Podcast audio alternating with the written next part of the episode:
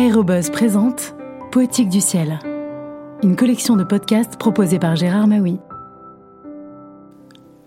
Bonjour. Écrivain voyageur, Olivier Rollin est habitué à bourlinguer autour du monde. Pourtant, chacun de ses voyages en avion éveille en lui une émotion intacte qu'il décrit avec des mots magnifiques dans son récent ouvrage Vider les lieux, publié chez Gallimard en février 2022. J'aime les avions.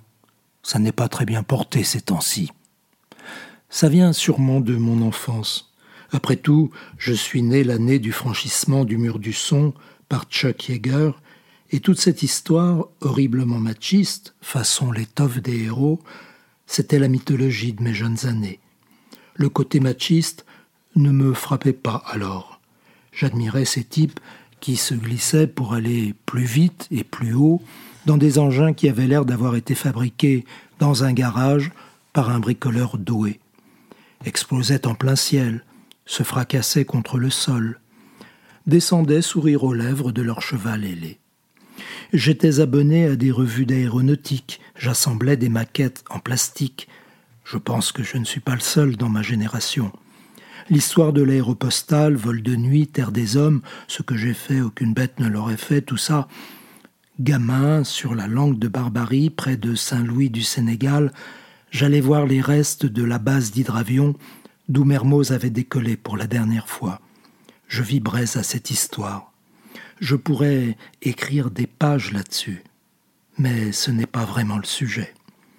Je parle des avions de maintenant, ceux dans lesquels on s'assied tranquillement, enfin, on s'asseyait dans le monde d'avant, pour être dix heures plus tard à l'autre bout de la terre.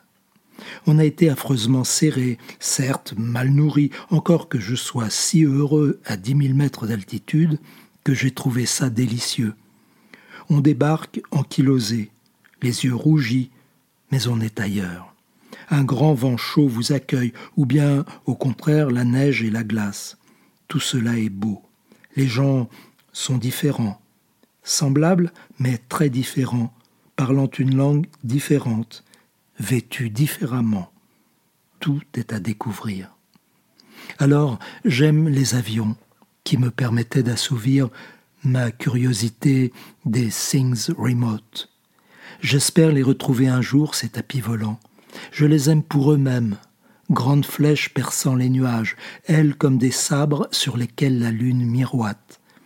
La solennité des décollages et des atterrissages me plaît la puissance soudain libérée, la pluie qui file horizontale sur le hublot, puis disparaît, aspirée par la vitesse, l'allègement de l'envol, la terre qui soudain se révèle, se dilate et s'éloigne et bascule et disparaît sous la gaze des nuages, ou bien au contraire se rapproche, se découvre, se détaille lentement, ratissé par les volets qui se déploient en vibrant, le choc des trains qui se verrouillent, touche la piste, et nous sommes arrivés à Shanghai Pudong, Moscou Sheremetyevo, Chicago O'Hare, Buenos Aires Ezeiza, Rio Galeano.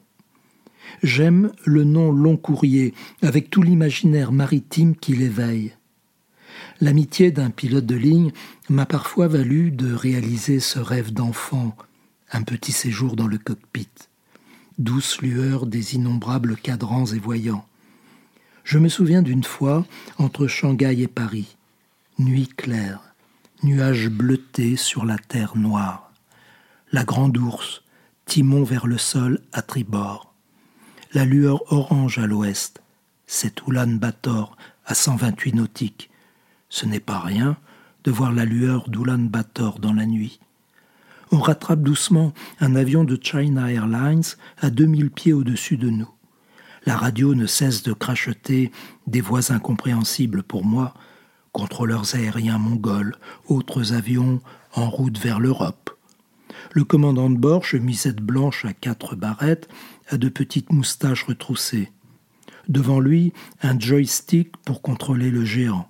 C'est un A380. Je lui conseille de lire Le siècle des nuages le livre que Philippe Forest a écrit en se souvenant de son père pilote de ligne. Philippe Forest comprendrait peut-être ces pages. La cabine est dans la pénombre, les lueurs des petits écrans brillent çà et là, un bourdonnement doux et continu emplit les oreilles. Ceux qui ne regardent pas un mauvais film dorment, emmaillotés dans des couvertures, le masque sur les yeux. C'était un accessoire du sommeil avant. Moi, je contemple les paysages aériens et je lis. Les avions sont des salons de lecture avec vue sur le globe. À bientôt pour de prochaines lectures.